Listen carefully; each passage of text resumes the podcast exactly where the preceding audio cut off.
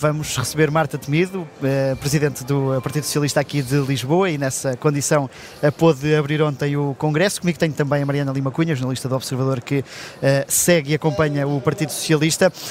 Ia-lhe perguntar se ontem foi já um rascunho do programa eleitoral que vai apresentar como candidata à Câmara Municipal de Lisboa. Olá, boa tarde. É um gosto estar aqui. Não, de maneira nenhuma. Ontem a minha intervenção foi na estrita qualidade de presidente do PS Lisboa uh, e foi intervenção, creio eu, que qualquer presidente do PS Lisboa faria uh, dos meus sapatinhos. Foi uma intervenção de olhar para o país a partir de Lisboa, ou olhar para Lisboa a partir do país, dependendo da perspectiva. E foi uma intervenção focada naquilo que me parece ser, serem as possibilidades que uma governação de uma determinada orientação tem para as cidades ou para o país. Mas uh, disse que fez a intervenção que qualquer Presidente da Conselho de Lisboa faria, mas uh, não é qualquer Presidente da Conselho de Lisboa, até porque Pedro Nuno Santos, muito recentemente, disse que daria uma excelente autarca, foram as palavras dele. Isto motiva para esse desafio?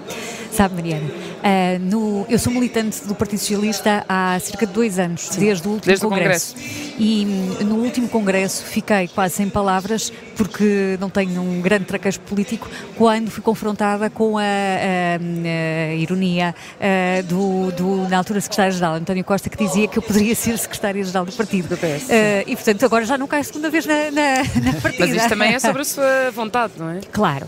Uh, a minha vontade é inequivocamente uma vontade de serviço uh, do país, uh, que tem, pode ter vários, vários níveis de intervenção, mas relativamente ao qual a intervenção política me tem dado muitos amargos de boca, mas também muitas satisfações. E, portanto, eu gosto de estar na política, gosto de estar na vida política e, e gostaria de continuar por cá, mas também só o farei se tiver um projeto e mais do que um projeto, uma equipa. Talvez pela experiência da pandemia eu percebi bem uh, que não é só querer uma coisa, não é só uh, ter um projeto, é ter também uma equipa para implementar. E portanto eu não avançarei uh, em circunstância nenhuma para nenhum desafio sem esses três requisitos estarem preenchidos. Daí a minha, que alguns consideram uma hesitação e não responder francamente, francamente definitivamente essa questão. Mas para já tem um, uma motivação grande que é de Pedro Nuno Santos, que uh, disse numa entrevista à SIC, salvo erro, que daria uma excelente autarca e que é um excelente ativo do partido. Isso motiva a tentar criar essas condições que considera essenciais? Bom, em primeiro lugar, eh, acho que eh, foi uma, uma avaliação generosa da parte de um camarada, de quem, de quem sou amiga. Relativamente à questão de, do, do, desafio autárquico. Eh, não nego que eh, é algo que me motivaria, porque os desafios difíceis, eu considero que eu, neste momento o trabalho autárquico é um trabalho difícil, para mim são sempre desafiantes. Lisboa é, obviamente, a Câmara mais, mais importante do país, mas também não, não, não ignoro as responsabilidades que um desafio desses pode ter e a exigência que um desafio desses pode ter. e, portanto, é uma questão de avaliação.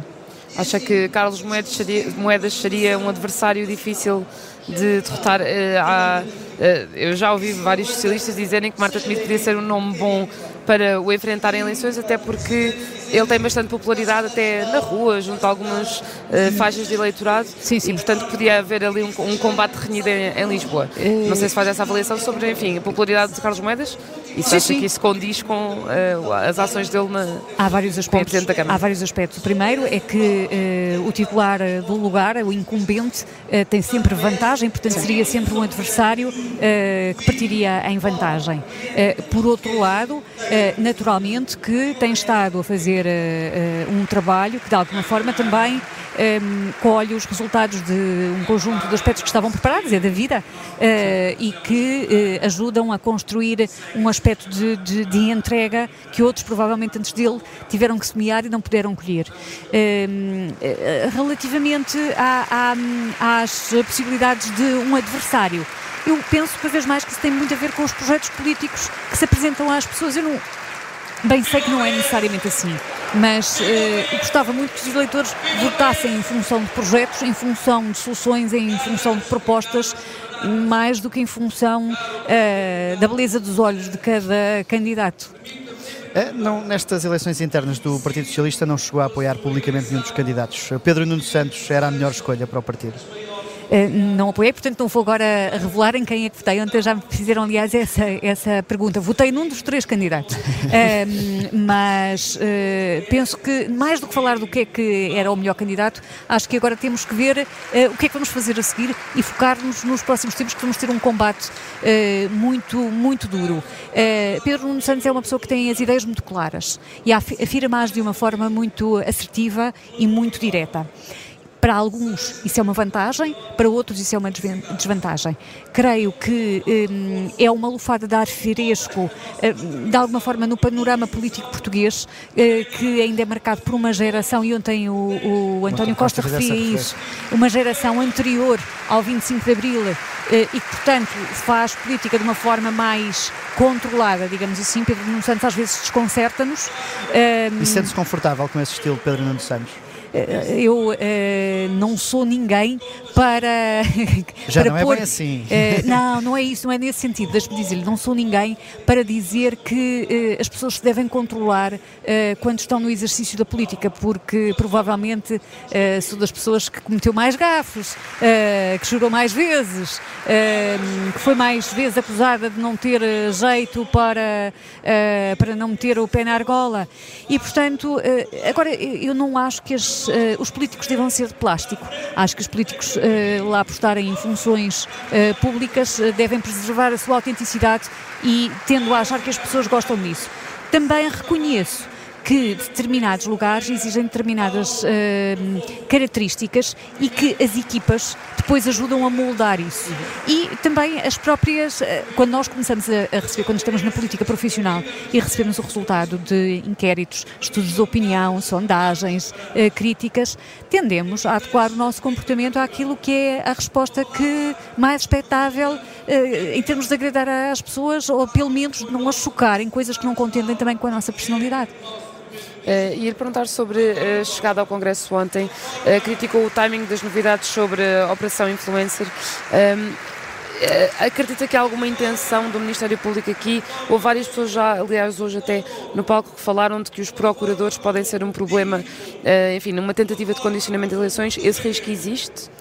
Mariana, de haver uma interferência na política, no fundo. Mais do que criticar, eu constatei. Uhum. Uh, naturalmente ninguém tem paciência para fazer isso, mas eu tenho essa consciência. Uh, em todas as minhas intervenções anteriores, desde o dia 7 de novembro, tentei, procurei, uh, nunca pôr em causa o funcionamento da justiça. Há um momento em que o cidadão, e eu também sou uma cidadã como os outros, olha para aquilo que vai acontecendo e não pode deixar de se questionar sobre uh, a coincidência entre dias e notícias. Uh, sobretudo quando nós depois analisamos a notícia e vemos que é uma notícia que já não é nova, uh, quando olhamos, percebemos que está, lhe está acertada outra roupagem e percebemos, sobretudo, que essas uh, notícias afetam sobretudo, os partidos do eixo tradicional da governação. E aí devemos perguntar-nos se hum, não está qualquer coisa mais uh, a ser posta em causa. Eu confio nas instituições e uh, quero confiar nas instituições. Para isso, as instituições também têm de ser responsáveis, transparentes e, sobretudo, cuidar de resolver os seus próprios, as suas próprias debilidades, fragilidades. A constante violação do segredo de justiça, mesmo que não seja por, por aqueles que estão obrigados ao segredo de justiça, e então temos que olhar para uh, a forma como o crime de, de, de, violação do segredo de justiça está construído, preocupa-me. E acho que uh, todos os cidadãos se devem preocupar, porque hoje é comigo, amanhã será com os outros.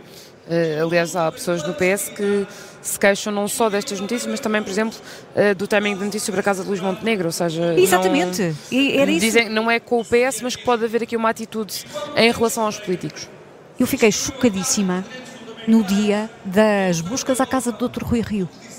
Uh, por várias razões. Em primeiro lugar, porque é uma personalidade que eu admiro, uh, que acho que teve um papel uh, extraordinário na forma como nos apoiou, a mim pessoalmente, durante a pandemia, pela sua moderação, pela sua retidão, pelo seu caráter. Traz os seus defeitos, como todos nós. E fiquei muito chocada.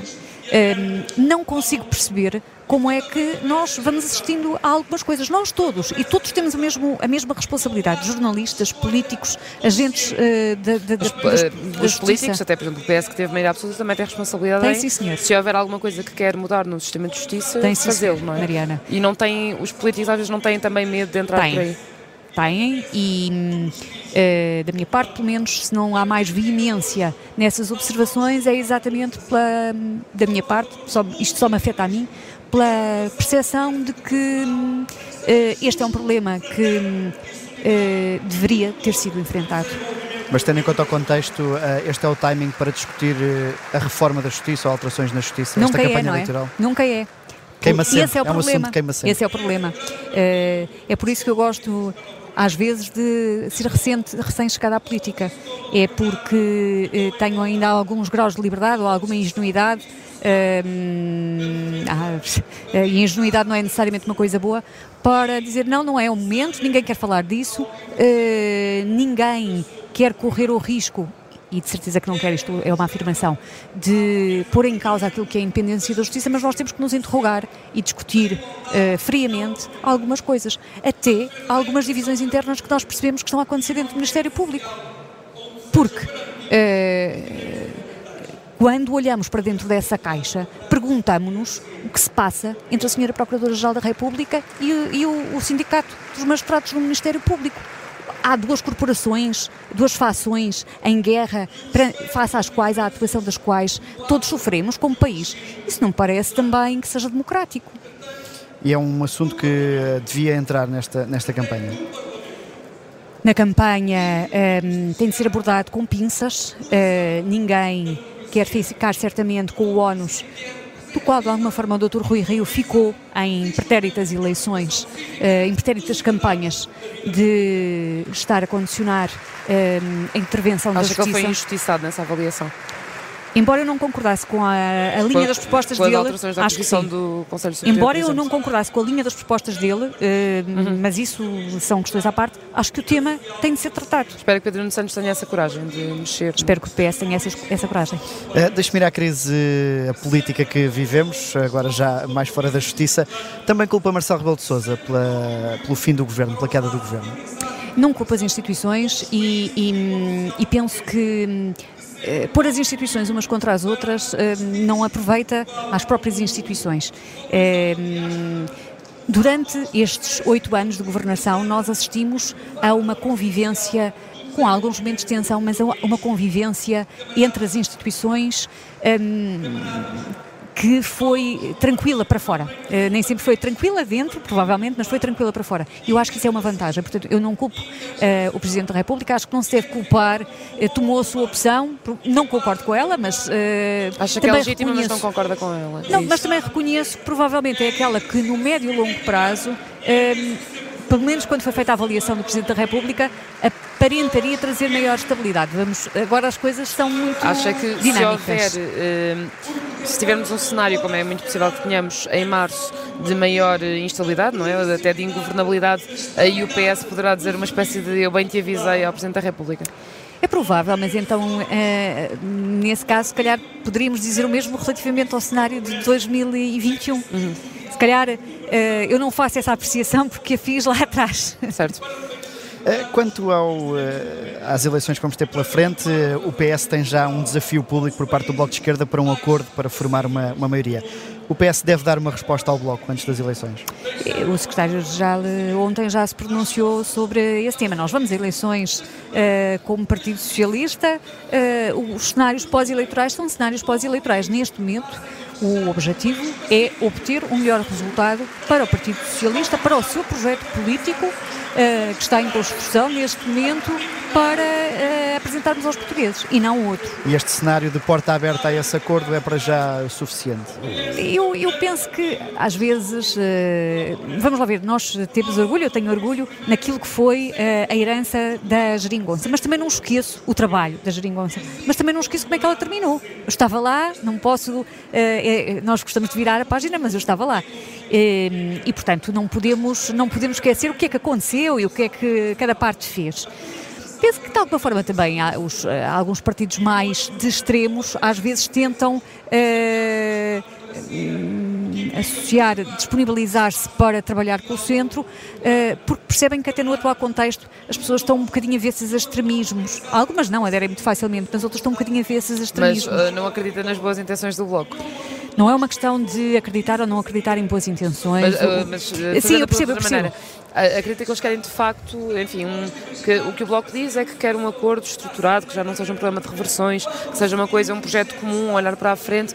É um que daí desafio. pode vir uma é um coisa bom boa. desafio, um, mas uma vez mais, uh, não esqueço aquilo que nos une, mas também aquilo que nos divide.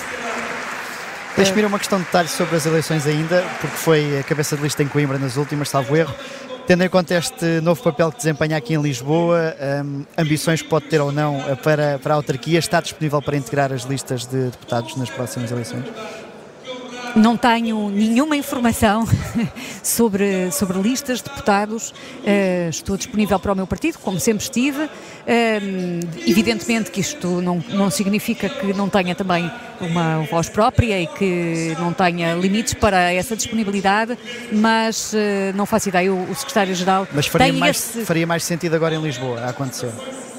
Sabe, ehm, por, por diversas razões, até da minha própria vida pessoal, uh, eu andei por todo o país. Tenho alguma dificuldade no enquistamento territorial, mas sim, neste momento uh, faria pouco, pouco sentido uh, aparecer numa, num, num outro contexto face às minhas responsabilidades na Conselhia de Lisboa. Mas cada vez mais nós pensamos para além do país. E agora parece que somos convocados a fazer um exercício ao contrário. Eh, é difícil responder com toda a franqueza. Só que para terminarmos, queríamos perguntar-lhe esta fase agora de, em que, enfim, António Costa ainda é Primeiro-Ministro, Pedro Santos já é líder, há aqui algum risco de uma espécie de liderança bicéfala? E isso pode correr bem para o PS? E Pedro Santos não corre um bocadinho o risco de ter aquela sombra do antigo líder, como Luís Montenegro tem muitas vezes com Pedro Passos Coelho, as uhum. pessoas discutem muito Pedro Passos Coelho, mesmo sendo Luís Montenegro líder. Sim, percebo. Uh, isso também tem a ver muito com, com a figura do líder que sai. Uhum. Uh, acredito que António Costa, daquilo que, que conheço do meu primeiro-ministro, não é o fantasma do verão passado. Não há coisa mais desagradável, e não é só nos filmes, do que o fantasma ou nas relações amorosas, do que o fantasma do, do, do verão passado. Uh, acho que António Costa tem vida suficiente própria para e projetos políticos que eu acredito que tenha no futuro suficientes para não uh, ser uma sombra na vida de ninguém. E também sei que Pedro Nuno Santos, uh, aliás ele até dizia isso com graça, uh, tem autonomia suficiente para não se deixar condicionar. Dizer que tinha confiança, autoconfiança suficiente, isso. não é?